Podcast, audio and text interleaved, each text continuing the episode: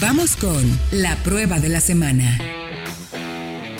Y mi querido Diego, mi querido Fred, pues eh, la Lincoln, eh, tuvimos la Aviator Plug-in Hybrid, un tren así de esos buques americanos, un monstruo en el buen sentido de la palabra. Qué tamaño, qué manera de acelerar. Y qué, envidia, ¿eh? Por cierto. Llevarte, de llevarte, de verdad, pero como patrón, así como rey. Es, es impresionante lo, el buen trabajo que está haciendo Lincoln con sus camionetas, la verdad. O sea, no son baratas pero, no le falta nada, ¿no? Es que ya están a la altura, me parece que ahora sí, después de años intentándolo, están totalmente a la altura de las alemanas, que era siempre fue el objetivo de Lincoln y Cadillac. Y creo que ahora las dos, en lo que tenemos aquí en México, ya lo alcanzaron. La Lincoln, y en general la Aviator y la marca, lo hacen de una forma diferente, de una forma, digamos, más auténtica. Porque BMW y Audi y Alfa Romeo y Cadillac y hasta Acura siempre habían sido marcas que se enfocaban un poquito en experiencia de lujo, pero tirándole a lo deportivo. A una marcha más firme, a un manejo muy preciso. Y Lincoln dijo, ¿saben qué? Eso no es mi onda. Yo no voy a seguir a hacer todo lo que los demás hacen. Yo me voy por un lujo auténtico. No tengo que ser un coche deportivo, porque además no lo tengo que pretender porque una sub igual jamás va a ser deportiva. Sigue siendo una sub. Entonces, mejor nos concentramos en la experiencia de lujo, los materiales, la calidad, el equipamiento, la tecnología, la calidad de marcha, que es importantísimo en un auto de lujo. Eso. ¿Y qué calidad de marcha? Lo tiene dominadísimo. Es más, para que se den una idea, hasta detalles simples. Los sonidos de alerta que te avientan los coches, sobre todo muchos los coches estadounidenses, de la puerta abierta, de, de la luz prendida, para la Aviator fueron desarrollados por la Orquesta Sinfónica de Detroit. Imagínense. A ese detalle, así de. O sea, Sí, sí. No es la del turun, turun, turun, que te vuelve loco. Es una alertita que más bien te da un, golpecito, un golpecito en la espalda y dice, oye, por favor, apaga la luz, no la dejes prendida. Es eso. es eso. Eh, sí, plataforma de la Explorer, pero me parece que la puesta a punto es completamente diferente aquí. O sea, creo que no, es, no puedes decir que es el mismo coche, para nada. Sí hay algunos componentes, incluso interiores, que se comparten, pero... pero no, ¿eh? O sea, no, no, no se... Vaya, no se nota, no se siente. Eh, porque además la Explorer por su, por su lado es otro productazo. Pero acá hay que sumarle además el tema de la hibridación, que sí te permite, a pesar del tamaño, sí puedes rodar varios kilómetros de manera 100% eléctrica en ciudad. Es plug-in hybrid, no hay una autonomía enorme, pero sí tienes un buen rango de velocidad y buen rango de distancia, me equivoco. Son 25 kilómetros, que para muchas veces para ir al trabajo, por ejemplo, y conectarlo de nuevo en, la oficina, es más que suficiente y te mueves en modo EV. O sea, nada más y nada menos que partiendo con la batería cargada en un trayecto de ciudad, hizo casi 11 kilómetros por litro en ambientes urbanos. Para un crossover de este tipo, de este tamaño, de este lujo, imposible de otra forma.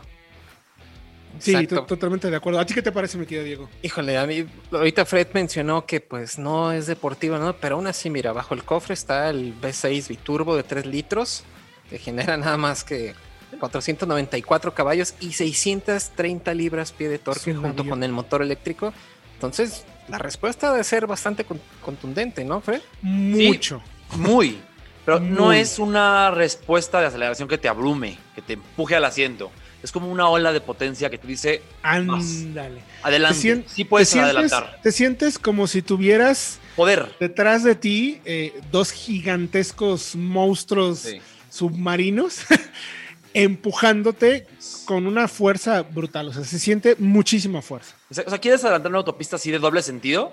Y el, motor te dice, ¿quieres adelantar, patrón? Claro que sí, adelante. Y te mima. Es, es eso, es eso.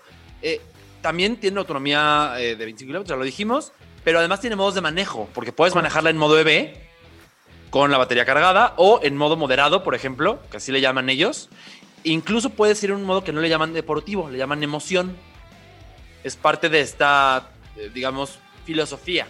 Entonces, sí tienes una dirección un poquito más firme, tienes una respuesta un poquito más inmediata de la aceleración, pero no es de nuevo un modo deportivo de esos, sí, sí, sí, exacto. No, no, no burdos en algunos casos.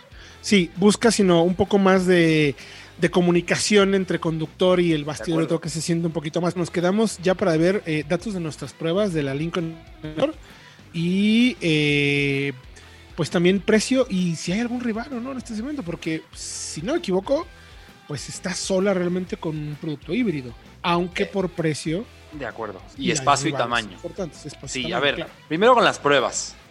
Nos aceleró de 0 a 100 km por hora con equipo V-Box, no con cronómetro, en 6.9 segundos. es espectacular para un coche de ese tamaño y peso. No, no, no, no, no, qué impresión. Y luego la frenada quedó en 42.4 metros. Muy buen dato también. Eh, es, o sea, es un poquito más de 40, es un poquito, digamos, arriba de lo ideal, pero es un coche que es híbrido, tiene, pesa bastante, es grande. Pesa tres productores juntos. Yo estoy seguro que con una dieta más estricta y sin sistema regenerativo y todo el sistema de eléctrico, podría quedar abajo de 40 fácilmente, porque el sistema además da muy buenas sensaciones, muy seguro. Y para acabar, recuperó, fíjense, 80-120 en 4.3 segundos. O sea, fue más rápido que muchos deportivos, eh, vaya, de cepa. Y bueno, ese dato me recuerda, por ejemplo, a la Buick Envision también que acabamos de evaluar, hizo 4.1. O sea, los motores turbo de nueva generación de los americanos están dando datos muy buenos porque tienen ya una capacidad de soplado un poco mayor, más amplia de rango dentro de las revoluciones del motor. Y bueno, con el caso de la plug-in hybrid esta que mencionas, pues la asistencia de motor eléctrico, ¿no? Que, que no es menos eh, importante todavía, ¿no? De acuerdo. De acuerdo. Y precio, esta versión híbrida, millón nueve cuarenta y nueve mil pesos. Para que se preparen la cartera. Quieren todo, ¿no? Exactamente. Ahora, posibles rivales. Me parece, nos parece que realmente no hay, de momento, una X7 o una Mercedes-Benz GLS con esta mecánica plug-in hybrid. En México al menos no existen. Tampoco hay una Q7. Pero sí podríamos comparar las versiones regulares del Aviator con las versiones regulares de la X7 o de la GLS. Con una X7, la 40i, por ejemplo, o con una GLS 400.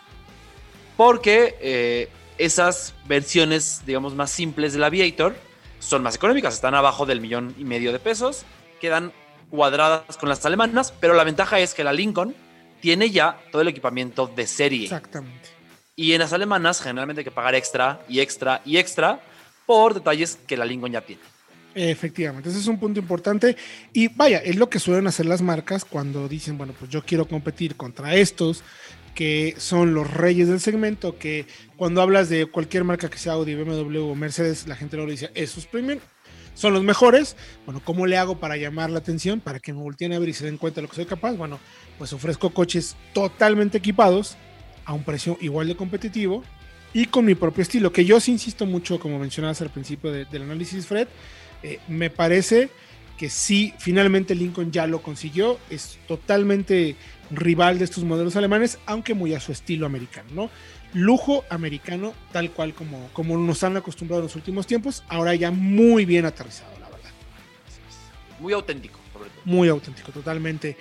Y bueno, pues vayan a www.autologia.com.mx para que puedan revisar todos los detalles, puedan leer un poquito más y ver por ahí las fotos y video más adelante de esta prueba.